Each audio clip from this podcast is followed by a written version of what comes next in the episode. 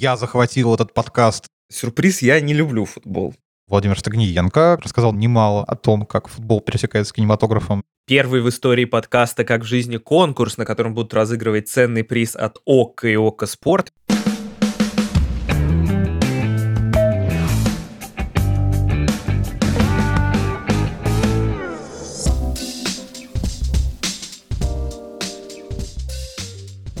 Привет, меня зовут Егор Сенников. А меня Егор Беликов. Мы кинокритики, и это подкаст «Как в жизни», который мы делаем вместе с онлайн-кинотеатром «Окко». В этом подкасте мы рассказываем о том, как жизнь пересекается с кинематографом, как режиссеры берут лучшие худшие из окружающей нас реальности, и как мир меняется вокруг нас из-за того, что мы смотрим на экранах кинотеатрах или дома. Ну, сейчас больше будет дома, потому что в прокате ничего особо нет, но это нам даже на руку, потому что этот подкаст мы делаем с онлайн-кинотеатром ОККО в Содружестве, и поэтому рады продвинуть малый экран. Сегодня мы обсуждаем футбол в кино и как кино пересекается с футболом. И вот те из вас, слушатели, которые думают, что они не любят футбол, сейчас могут представить себе, нет, немедленно выключаем, не делать этого, потому что на самом деле идея как раз показать, э, что футбол гораздо сложнее, чем всем кажется, и обсуждать его в киноконтексте очень увлекательно и интересно. И у футбола и кино есть много пересечений. Действительно, футбол самая популярная игра на планете, ее смотрят миллиарды человек по всему миру, и даже странно это рассказывать, это как рассказывать всем, что мы дышим воздухом, воздухом. И в этом смысле футбол гораздо более популярное зрелище, чем кино, потому что я постоянно смотрю какие-то фильмы на фестивалях или еще где-то, которые могу в итоге обсудить только с тремя коллегами, которые тоже были на этом же фестивале. В итоге эти фильмы нигде никуда не выходят. В то же время про популярные матчи в футболе, которые случаются чаще, во-первых, в общем смысле, потому что популярные фильмы случаются не так уж часто в современном кинопрокате. А вот популярные матчи как будто постоянно и вокруг меня постоянно обсуждают, кто кому что забил, кто где что сказал. А я не могу поддержать этот разговор, потому что сюрприз, я не люблю футбол. Но я об этом расскажу чуть позже. Надо сказать, что кинематограф и футбола есть э, довольно много пересечений. Во-первых, они как явление появились, ну, не в одно время, футбол все-таки чуть-чуть постарше, чем кинематограф, но примерно в одну эпоху. И что важно, и кинематограф, и кино, они развивались параллельно в чем-то друг другу помогая. Кинематограф, телевидение, радио, все это очень способствовало популяризации футбола. И при этом я уверен, и я постараюсь сегодня всем это доказать, что у футбола и кинематографа есть то общее, что они одновременно являются и искусством, и бизнесом. Просто развлечением, и иногда бывают формой какого-то художественного высказывания. И оба они являются таким пространством свободы. В общем, мы сегодня все будем это обсуждать, и несмотря на безумную нелюбовь Егора к футболу, постараемся дать вам максимальную картину того, о чем мы расскажем. Ну, не несмотря, а благодаря, потому что таким образом мы представим весь спектр мнений. Мы часто с Егором не сходимся в своих мнениях на те или иные фильмы, но тут мы говорим не о кино, а вообще о другом явлении, которое Егору по какой-то причине, не мне, невероятно неприятно и не нравится, и вообще не очень интересует. А для меня оно всегда с детства было очень важным, и я много ходил на футбол, много его смотрел. Егор, а почему тебя так пугает или нервирует, или триггерит, скажем так, футбол?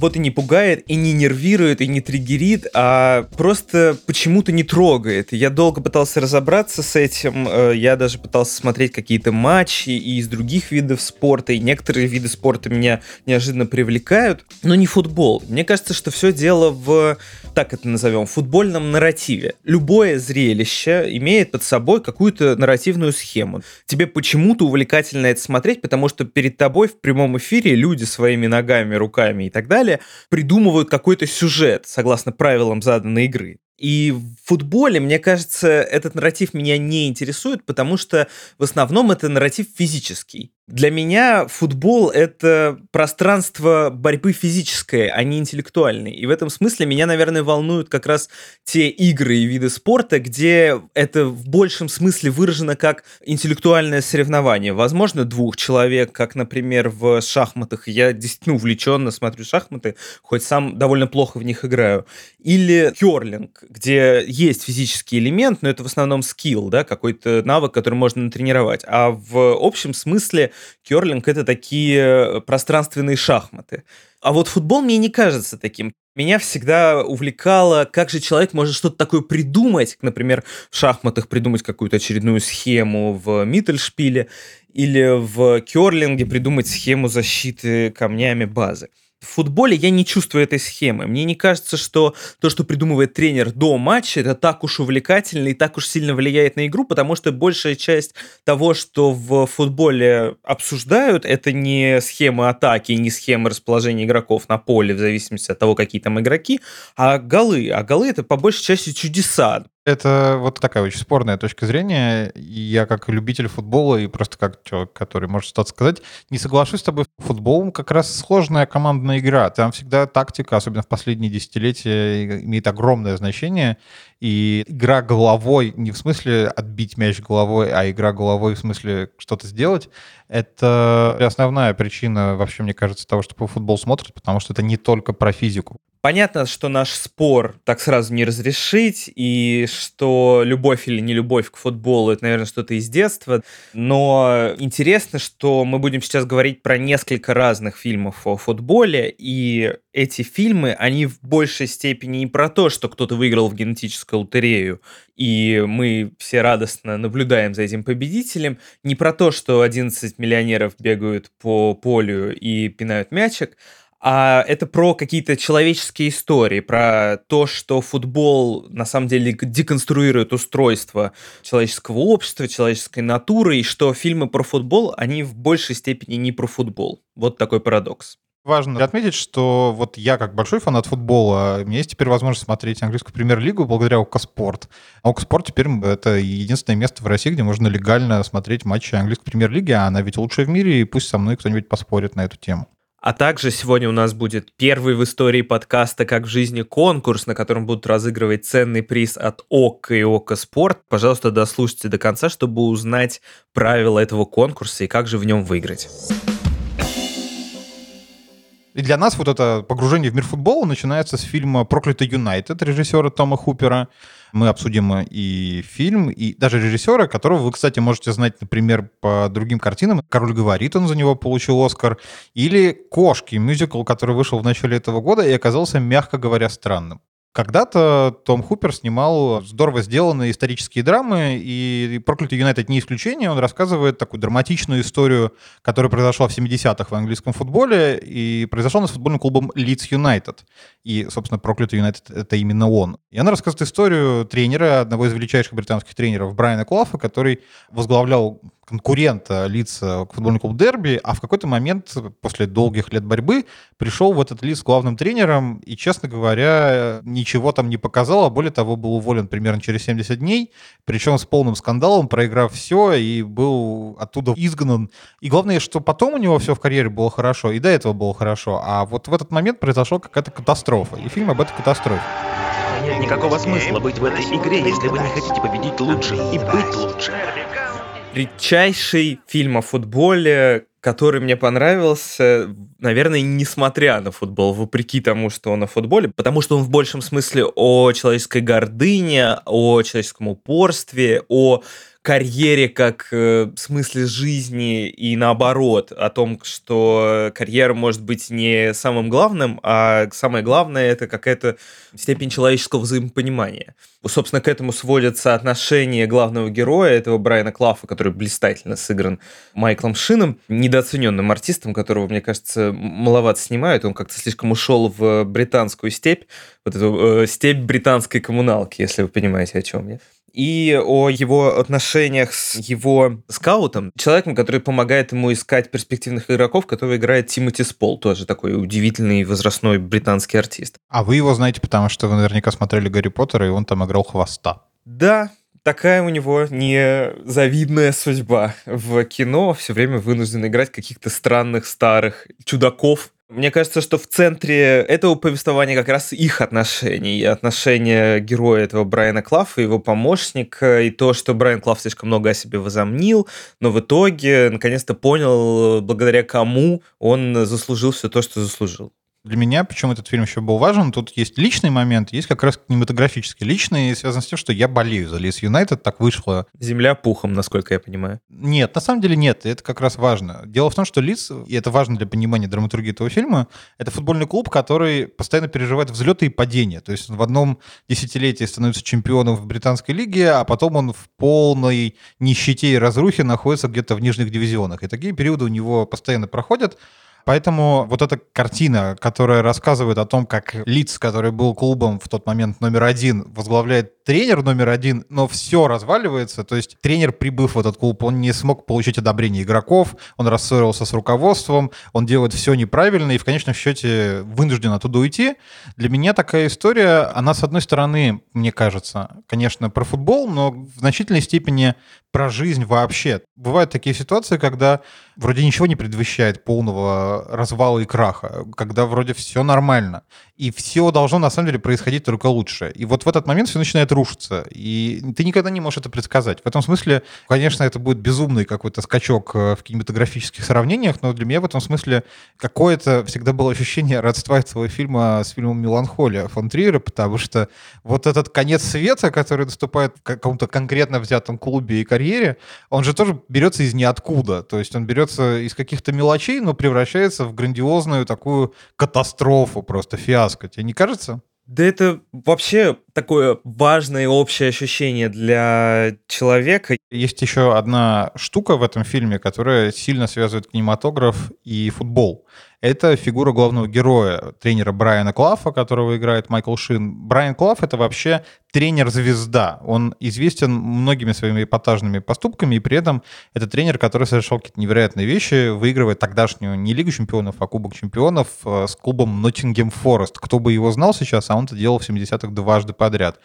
И Брайан Клофф — тренер, который мог себе позволить вещи вроде ударить игрока, который начал себя плохо вести на поле или громко материться на телевидении. В общем, позволял себе вещи, которые кажутся совершенно недопустимыми и создавал вокруг себя ореол такого непобедимой звезды, и практически его можно сравнивать, знаешь, с заносчивым актером. И вот мне кажется, что у футбола и у кино есть, конечно, вот эта общая черта, что это тоже фабрика звезд такая большая, и Брайан Клав в этом смысле пример человека, который себя смог сделать звезду, хотя он, по сути, просто большой футбольный профессионал. Мне кажется, что вот эта надежда на то, что человек который возглавляет что-то, который занимается сложной умственной деятельностью. И в кино, и в футболе э, есть вот такая фигура демиурга, на которого мы надеемся, который должен нам показать светлый путь, как нужно играть или как нужно снимать. Но чаще всего в итоге приходит разочарование по поводу таких персон.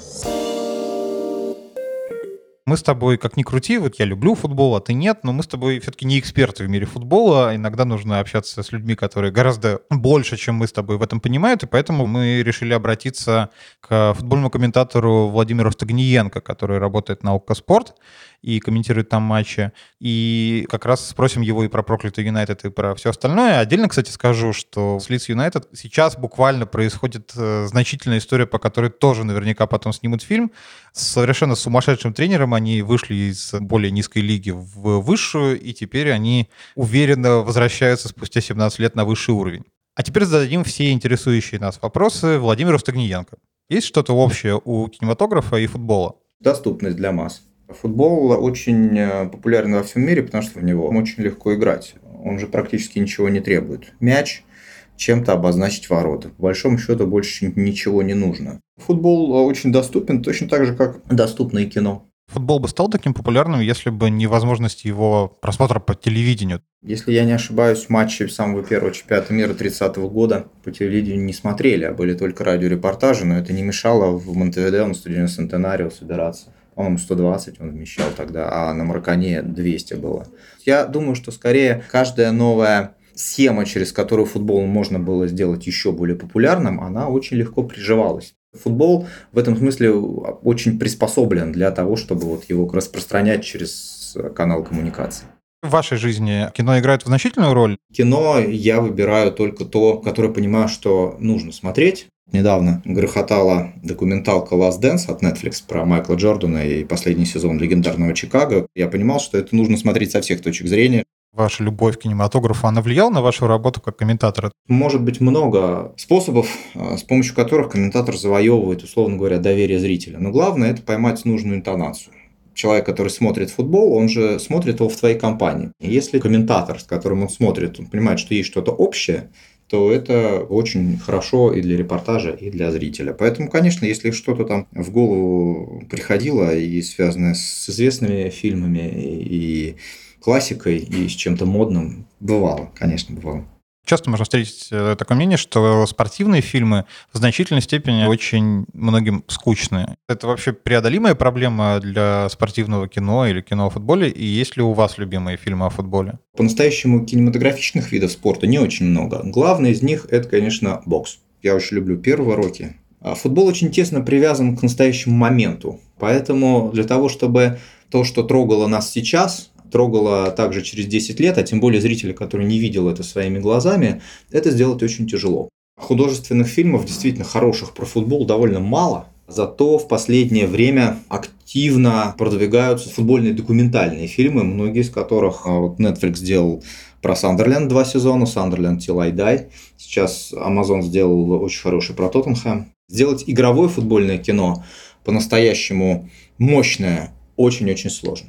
Это должна быть либо какая-то большая легенда, я даже говорю не про конкретного человека, а вот именно чтобы существовала некая мифология, либо футбол там не был бы центральной темой.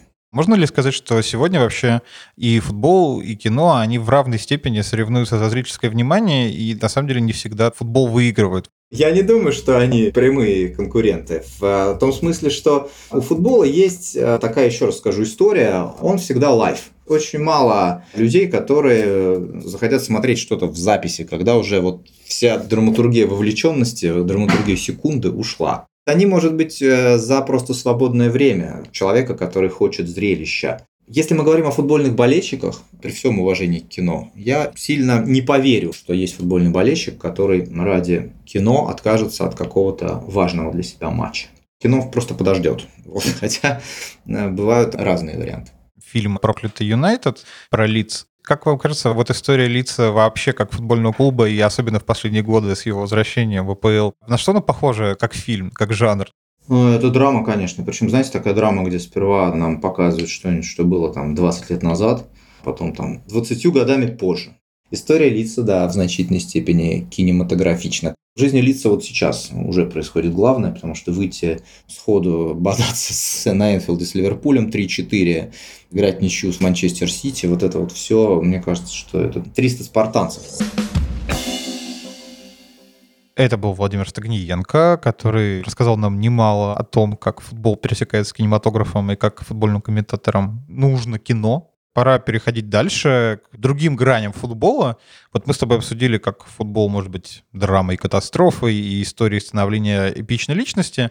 А мне еще интересно поговорить о том, как футбол может быть пространством свободы, пространством такого раскрепощения, освобождения.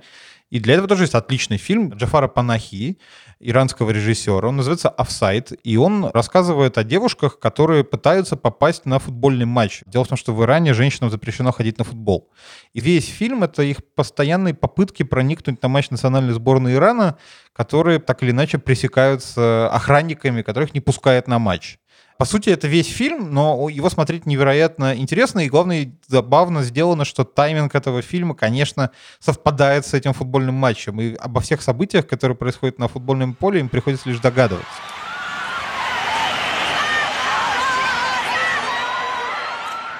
Да, это настоящий был матч сборной Ирана против сборной Бахрейна, если не ошибаюсь.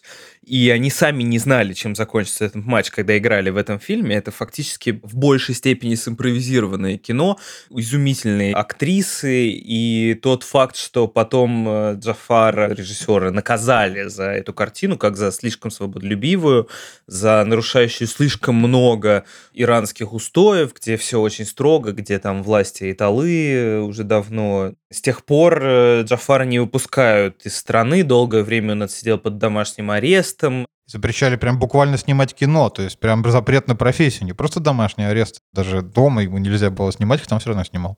он все равно снимал. Э, там у них, кстати, выдают лицензии, по-моему, на режиссуру, даже так. И эти фильмы он снимал и отсылал на флешках, спрятанных там в торте где-то на разные фестивали. Сейчас уже вроде полегче ситуация, но вот представляете, насколько мощный был для э, Ирана этот фильм, что его так сильно решили за этот фильм наказать. За то, что он показывает, что иранская женщина может уравняться в правах с мужчинами, просто смотреть футбол, в этом нет ничего страшного, а с героинями в фильме в итоге разбирается отдел по борьбе с проституцией, если не ошибаюсь. Потому что их забирают эти солдаты вместе с собой на специальном таком автозаке и везут разбираться, чтобы потом их отдать родителям на поруки. За то, что они просто пытались попасть переодетые очень неубедительно некоторые, хотя некоторые очень убедительно под мужчин, и э, посмотреть все же, как Иран такие квалифицируется на чемпионат мира по футболу. Мы опять сталкиваемся с тем же, что было в «Проклятом Юнайтеде» и есть во многих других хороших футбольных фильмах, это то, что в этом фильме футбол это не центральное событие. Здесь вокруг него не крутится сюжет, мы его практически не видим. И это не то, ради чего этот фильм снимается. То есть вот почему, когда я сказал, что этот фильм про стремление к свободе и футбол здесь просто один из инструментов стремления к свободе, потому что в конечном счете уравнивание женщин в правах с мужчинами в этом фильме происходит в конце, когда сборная Ирана все-таки выигрывает этот матч и выходит на чемпионат мира, и женщины оказываются в толпе ликующих фанатов, и там на них никто не обращает внимания. То есть они в этом смысле сливаются с толпой, где уже не важно, женщины ли они, не женщины, в хиджабах они запрещено, это разрешено. И происходит освобождение, эмансипация, по сути, исключительно благодаря футболу, который в данном случае выступает таким инструментом освобождения от ограничений. И в этом же смысле футбол оказывается как кино, опять-таки, потому что для самого режиссера кино тоже оказалось таким же освобождением, как и для его героини, попасть или хотя бы одним глазком заглянуть, или хотя бы постоять рядом со стадионом, где играется тот самый футбольный матч. Мы обсудили то, что для многих кинематографистов, когда они рассказывают о футболе, сам футбол не является главным зрелищем. Но при этом есть огромное количество людей, для которых футбол значит вообще все в их жизни, или как такое великое футбольное высказывание великого футбольного тренера Боба Пейсли, который говорил, что некоторым кажется, что футбол — это вопрос жизни и смерти, но они ошибаются. На самом деле он гораздо важнее.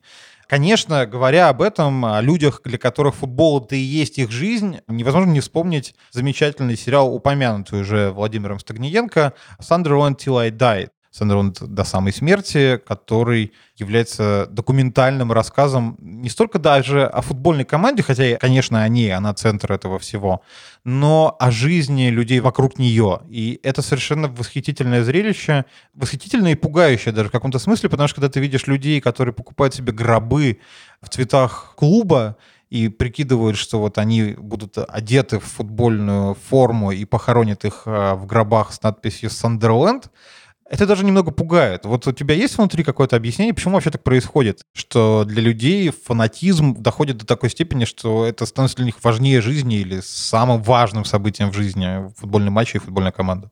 Вообще, скажу опять-таки по-стариковски, очень страшно за этим наблюдать. Понятно, что что наша жизнь игра, но когда футбол становится больше, чем жизнью, мне кажется, что в этом смысле происходит некоторая подмена, потому что футбол — это какое-то дополнение к жизни, это какая-то надстройка над э, человеческим существованием, да, то, что мы вводим на поле какие-то своеобразные правила, это должно быть на время, это не должно быть навсегда. И то, что футбол в итоге вырождается а может быть развивается, уж не знаю, в какую-то большую религию, в веру в себя, команду, что угодно, в тренера, в игрока, нежели чем э, веры в себя прежде всего, как человека, который, может быть, играет в футбол, может быть, болеет за него, это, мне кажется, довольно опасно. И механизм фанатичного боления в этом смысле точно такой же, как и механизм религиозного фанатизма и возникновения этого фанатизма. Что человек наблюдает за чем-то, что ему не подвластно, и начинает истово в это верить, этим увлекаться, и в итоге это его вера и увлечение подменяют собой то, чем он занимался во обычной жизни. Но, с другой стороны, знаешь, есть такие контрпримеры. Ты, может быть, читал или наверняка смотрел футбольную горячку Ника Хорнбека, в которой он, англичанин, рассказывает о том, как он влюбился с детства в футбольный клуб «Арсенал», и эта привязанность стала определяющей в его жизни, и в конечном счете он даже девушку и жену встретил такую, которая разделяла его страсть, ходила с ним на футбол, и для него Арсенал и футбол был важнее многого. В жизни современного человека хобби может заслонить все остальное, и благодаря этой страсти к чему-то человек и живет, она эта страсть его двигает. Мне кажется, это опасно, потому что любая жизнь бесконечно разнообразнее, чем одно может быть очень разнообразное, но увлечение. Для тебя футбол значит гораздо больше, чем для меня. Что ты думаешь про этот фильм? Ты знаешь, и про фанатов в целом, и про фильмы, про книжку Хорнби у меня есть два мнения. Мне кажется, надо разделять. Есть фанатизм и есть любовь. Фанатизм — это какая-то нездоровая история, к чему бы он ни проявлялся. А любовь — это как раз, мне кажется, то, про что, собственно, роман Ника Хорнби. Он про невероятную любовь к какому-то явлению. И в данном случае это футбол, и у этого могут быть свои резоны, а кто-то может быть точно так же влюблен в автомобили, в цветы, в книги. Мне кажется, это разные явления. И вот себя, например, в этом смысле я всегда скорее определил, что мне очень нравится сама игра. И самое главное, что ты никогда не знаешь, как она закончится. Это в ней самое восхитительное, что только можно найти, правда. А вот для кого-то это превращается в фанатизм, и фанатизм жестокий. И это, кстати, еще одна штука, о которой нам обязательно нужно поговорить, потому что футбол как пространство жестокости и ультранасилия — это очень популярная тема для многих фильмов. Конечно, очень часто в массовом сознании футбол напрямую связан с жестокими, накачанными или весьма объемными людьми, которые ходят в пабы, пьют пиво, и футбол для них это скорее повод для того, чтобы подраться с другими такими же любителями футбола. И, конечно, эта тема не могла пройти мимо множества кинематографистов. Самый мой любимый пример есть э, в фильме великого, абсолютно, вот говорю это без какой-то иронии или пафоса, английского режиссера Ауна Кларка. Фильм называется «Фирма», и главную роль в нем играет Гэри Олдман, и сам Гэри Олдман считает, что это одна из лучших ролей его в карьере вообще, так что обязательно посмотрите. Фирмы называют объединение британских, насколько я понимаю, болельщиков, которые очень э, ярко и истово болеют за какой-то клуб и дерутся с фанатами других клубов, другими фирмами. Это как то, что в России называется ультрас, правильно я понимаю? Или я запутал совсем всех э, своим незнанием терминологии? Не, все правильно, и у нас тоже иногда называют объединение фирмами, а иногда нет, но, в общем, да, ты прав. И этот фильм, он рассказывает о человеке, он вовсе не подросток, э, ему больше 30 лет, у него есть э, работа, жена, ребенок, дом. Это обычный такой человек, и у него вот это есть страсть к фанатизму. Собственно, прелесть этого фильма «Фирма» в том, что хотя эти люди футбольные болельщики, и вообще сюжет заключается в том, что группа английских футбольных болельщиков хочет единолично представлять английское футбольное фанатское сообщество на чемпионате мира, готовящемся, и конкурирует со всеми другими группировками, Вообще-то у него есть обычная жизнь, и человек этот увлечен фанатизмом, увлечен драками, увлечен насилием, он сталкивается с другими бандами, они друг другу портят жизнь, они дерутся, уничтожают друг друга автомобили и имущество. И, в общем, он полностью погружен в этот мир жестокого насилия, хотя вообще-то непонятно на первый взгляд, а зачем ему это надо? И вот как ты считаешь, зачем ему это надо? Мне показалось из этого фильма и из другого фильма о футбольных фанатах, который мы сегодня обсудим, э, речь про хулиганов Зеленой улицы, известный с Элайджи Вудом, для этих людей это такая война без войны. То есть они не идут на настоящую войну, не идут на фронт, но им необходимо как-то выразить себя как приверженца истого и неистого какой-то стороны медали и сразиться физически, это очень важно, за свою правоту, хотя непонятно правота в чем, ну, как и на любой войне. Мне вот так показалось.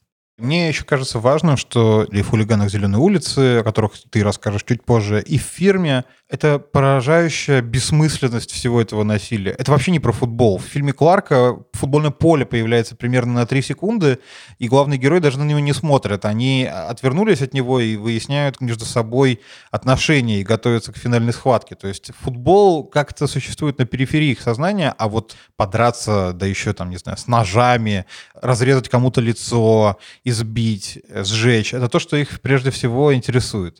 И мне в этом поражает, что вот это насилие, в нем нет буквально никакого смысла. Это какой-то бойцовский клуб такой, но только вышедший за 10 лет до бойцовского клуба. Тебе не кажется? Вообще все войны работают на очень примитивных доисторических инстинктах, которые мы позаимствовали у приматов, и то, что, значит, земля наша родина, нужно ее защитить, то же самое. Клуб — это наша родина, нужно защитить его любой ценой, пусть даже это уже не связано с самим футболом. Это инстинктивная схема, собранная еще в палеолите, а вот до сих пор работает. На ней же и строится другой фильм «Хулиганы» или «Хулиганы зеленые улицы», британско-американский. Там еще любопытный момент с тем, что главный герой американец, которого играет Элайджа Вуд, он переезжает обратно в Великобританию, и там это еще связано с национальной рознью, что настоящие исконные британцы ненавидят янки проклятых. Но, в общем смысле, это примерно тот же самый фильм, только еще там с дополнительным внутренним сюжетом про то, что все боятся лазутчиков в их рядах, в рядах ультрас футбольных, и таким образом э, они вычисляют этого лазутчика и двойного агента. Им оказывается Мэтт, который учится на журналиста, учился, вернее, его выгоняют из Гарварда, обвиняя в преступлении в хранении кокаина, которого он не совершал. Все это большая подстава, и из-за этого главный главный герой, этот Мэтт, э, сыгранный блестящим и все-таки оцененным по достоинству артистом Элайджи Вудом, который сыграл главную роль во «Властелине колец», он здесь играет э, чуть более радикализированного человека, который, тем не менее, не попадает очень глубоко в эти футбольные перипетии, в эти футбольные баталии болельщиков, которые происходят на каких-то жутких пустырях, на которых врагу не пожелаешь оказаться. И очень, конечно, пугающие все эти картины, то, что люди вокруг тебя оказываются вот настолько примитивными, что их могут такие простые вещи захлестнуть. Это совершенно звериные проявления, на самом деле, человеческой натуры. И мне кажется, что вот эта зверелость — это одна из самых восхитительных штук, которая показана и в фирме, и в хулиганах у них всегда появляется какой-то новояз, который их объединяет, который другие не понимают. Как в России писал великий поэт современности Федук, футбольчик, мальчики походят на качков, игра в ножички плавно переходит на улицу. Там у них какие-то всегда есть какие-то терминология, которая извне непонятна. В Британии это рифмующиеся слова с настоящими, об этом и в фирме Алана Кларка есть, и в «Хулиганах», или «Хулиганах Зеленой улицы», у фильма два названия, по-разному его переводят на русский. Критерием вхождения вхождение в эту опасную для жизни и здоровья субкультуру является в том числе и знание какого-то арго. Да, и при этом такой еще момент, что, мне кажется, вот в этой жестокости прослеживается изначальная история самого футбола, который появился как такая игра противовес аристократическим видам спорта. То есть эта игра с самого начала была крайне массовая, крайне такая распространенная, и в том числе среди низов, и поэтому ей сопутствовали все те вещи, которые нам сейчас могут казаться совершенно неправильными, от которых, собственно, нормальные футбольные клубы стараются уходить.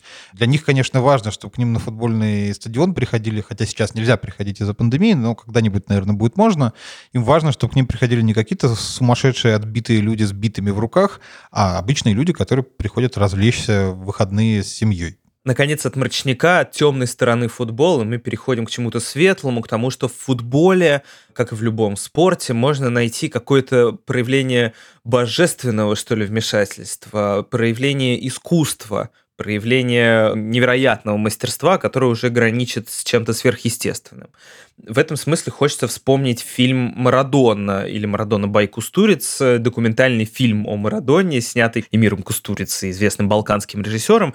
Вот этот фильм «Марадона» э, мне показался удивительно любопытным, потому что это в большем смысле фильм не о футболисте, не о футболе, а вот о каком-то проявлении человеческих несовершенств в жизни, потому что Диего Марадона известен э, как э, футболист, который долго боролся со своей наркотической политической зависимостью, дружил со всякими диктаторами, совершал кучу ошибок и при этом остался в памяти людей как один из величайших футболистов наших дней, именно потому, что он в своем этом футбольном мастерстве и совершенстве почти как художник был. Расскажи про Марадону как художника на поле. Ты знаешь, это тот случай, когда у человека вся жизнь как бесконечный перформанс. В ней было реально все, включая переходы из самых главных клубов своего времени в другие самые главные клубы своего времени. Его до сих пор обожает весь Неаполь, где он играл в футбольном клубе Наполе. Его портреты украшают там стены домов, люди чуть ли на него там не молятся. И главное, потом вся эта история с кокаином, когда выясняется, что он наркозависимый, и он набирает вес, но потом сбрасывает его. В общем, его история — это бесконечные какие-то взлеты и падения. Мне он в этом смысле напоминает, мы вначале с тобой говорили о том, что футбол отличная такая фабрика звезд, которая рождает очень харизматичных героев, за которыми хочется следить и с ними как-то развиваться. Вот у Марадона есть такие футбольные братья, которые тоже с кинематографом в итоге оказались связаны. Это, конечно, прежде всего Эрик Кантона, французский футболист, который долго играл в Англии, в Лидсе как раз и Манчестер Юнайтеде.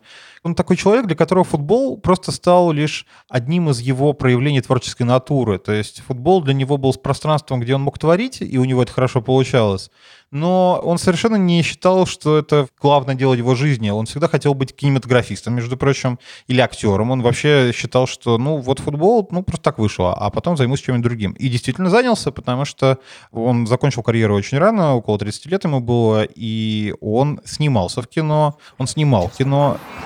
I'm not a man. I am он даже снимался в кино про себя, но художественном. А что-то можно посоветовать? Ну вот фильм «В поисках Эрика» — это фильм о том, как человек, обычный фанат Манчестер Юнайтед, очень хочет познакомиться с Эриком Кантона и отправляется в путешествие, чтобы с ним познакомиться. И встречает в итоге но Кантона играл довольно много во всяких французских фильмах. Он, насколько я знаю, он бывает э, почти каждый год так или иначе приезжает и на Каннский фестиваль, и куда-то еще. Он человек, которому почему-то важна вот эта киносреда, и сам он, конечно, хороший для нее персонаж. Он очень харизматичен, но при этом странен и чудаковат. Кантана в этом смысле не единственная фигура из Франции, которая на самом деле будоражит кинематографистов. Другим человеком, который целого Бориса Юхананова сподвиг на постановку спектакля сначала, а потом на производство фильма, это Зенедин Зидан. Про него Борис Юхананов снял такой экспериментальный, авангардный фильм «На Зидане». В нем название слова «Зидан» выделено большими буквами. Остроумно. Остроумно. Который рассматривает всю историю Зидана, которую можете знать, а можете нет, но вы наверняка знаете об этом ударе, который нанес головой в финале чемпионата мира в 2006 году, и после чего его карьера, в общем, это было последнее, что он сделал на футбольном поле как футболист. Я в свое время смотрел этот матч и вышел ровно в тот момент, когда он его ударил. Так обидно до сих пор. Пропустил в самый, наверное, кинематографичный момент в современном футболе. Да, и Зидан, конечно, предстает как фигура, которая на поле скорее творит когда мы уже столько разных вариантов посмотрели на то, каким может быть футбол, как тебе кажется, а есть что-то общее у футболистов с актерами, а у тренеров с режиссерами? Или это такая надуманная метафора, которую скорее можно услышать в каком-нибудь футбольном репортаже, но вряд ли стоит к ней относиться всерьез?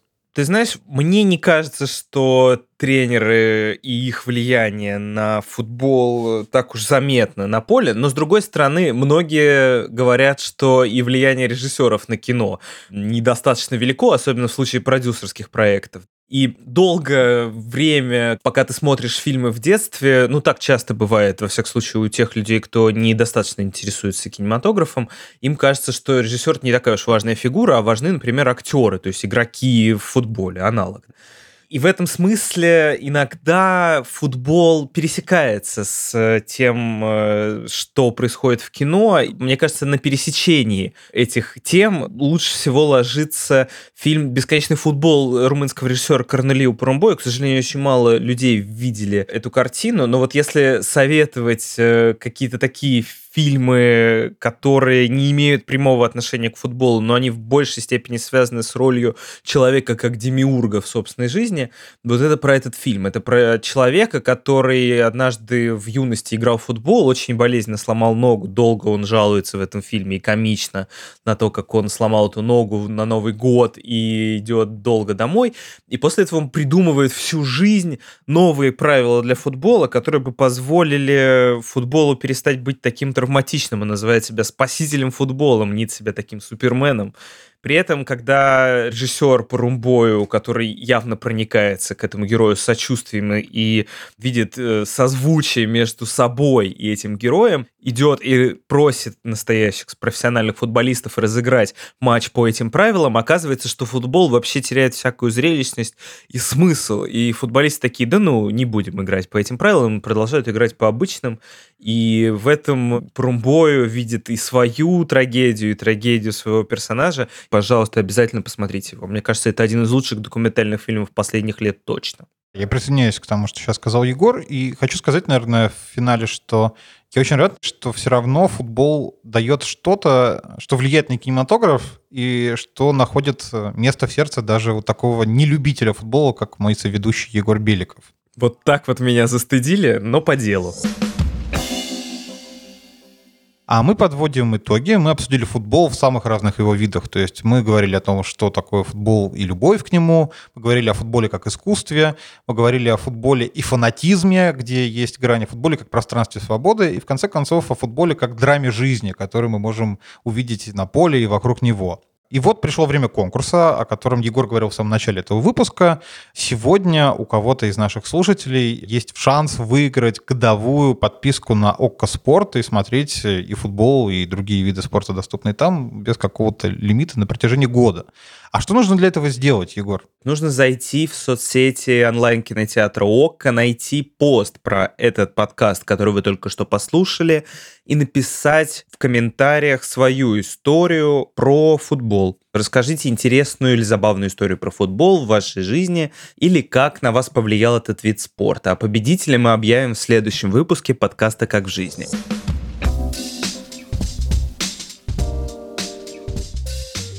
Это был подкаст «Как в жизни» о футболе. Меня зовут Егор Беликов. А меня Егор Синников. И вот мы, два кинокритика, обсудили, что футбол, оказывается, это не просто игра на поле, и что она по-разному выражается в разных сферах человеческого существования. Надеемся, что футбол в вашей жизни станет немножко больше. На этом прощаемся. Ставьте нам везде оценки, где только можно. Рассказывайте о нас друзьям и делитесь этим выпуском со своими знакомыми. Пока-пока. Пока. -пока. Пока.